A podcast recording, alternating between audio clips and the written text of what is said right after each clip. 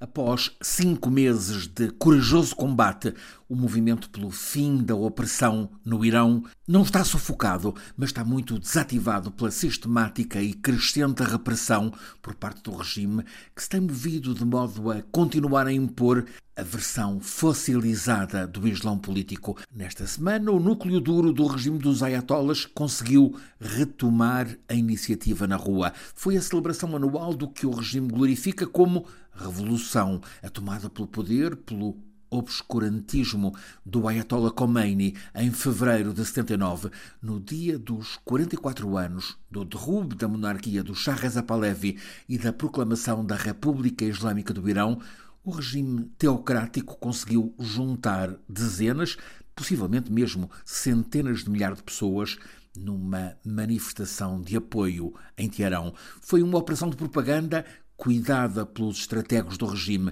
Em vésperas daquela celebração, passaram a imagem de abertura política, anunciaram a redução e mesmo comutação de penas a alguns dos presos políticos, entre eles muitos dos mais de 20 mil detidos em relação com os cinco meses de protestos desencadeados com a morte em 16 de setembro de Masha Amini. O facto é que o regime tem controle total dos meios de comunicação de massa e, através deles, propagou a esperança de abertura, de liberalização mesmo do regime, apesar de os amnistiados serem um pequeno número, serem sobretudo os artistas, alguns cineastas e os ativistas com mais notoriedade e que estavam a suscitar clamor internacional.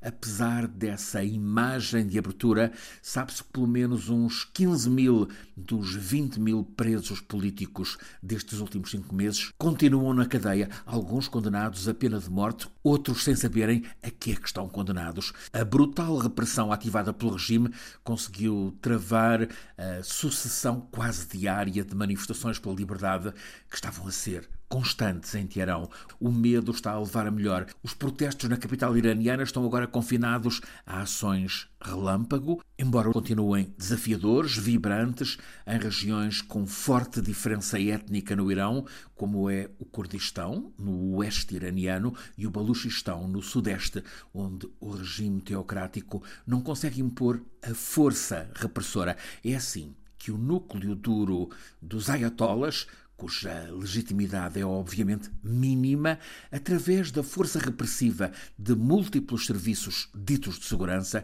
está a conseguir retomar a iniciativa e a celebrar com manifestações de rua o modelo teocrático que tem controle absoluto sobre o sistema político, o judiciário, também o mediático, todos há 44 anos submetidos à ditadura do Guia Supremo. Há uma torrente que tem escapado ao regime. É uma parte da internet. Os ayatollahs mandaram bloquear tudo o que fosse possível na rede, mas continua a haver ligações alternativas. Um problema principal para os que se levantaram pela liberdade é o muito escasso apoio internacional. Até mesmo os Estados Árabes vizinhos, hostis ao regime dos ayatollahs, travam qualquer via de apoio por terem medo do contágio dessa aspiração de liberdade. O Ocidente tem imposto sanções pesadas ao Irão, mas quem mais sofre acaba por ser o povo desta economia devastada, enquanto o regime continua a ter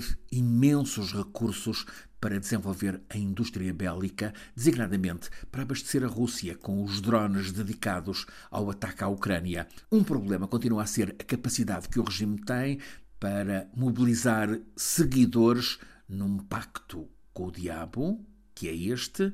Faz tudo para defenderes os nossos ideais, não tenhas medo de morrer, porque se isso acontecer contigo a defenderes a Revolução Islâmica, então vais para o paraíso. Passa por aqui o atual inferno no Irão, também pela falta de uma liderança para a oposição, embora haja agora uma novidade, é a organização de uma frente de oposição iraniana no exílio. Reuniu-se esta semana na Universidade de Georgetown, em Washington, nos Estados Unidos, ao facto novo de correntes até aqui adversas terem sido capazes de se unirem com a novidade de o filho do ex-derrubado Shah Reza Pahlavi, personagem com um percurso democrático, estar a aparecer como o aglutinador, mas o regime em Teherão está a ser hábil a resistir. Resta saber como será um dia a sucessão do líder supremo Ali Khamenei. Ele está à beira dos 84 anos de vida e há 34 anos no poder máximo. Especula-se que os militares, também de linha muito dura, estão a preparar-se para tomarem conta do regime.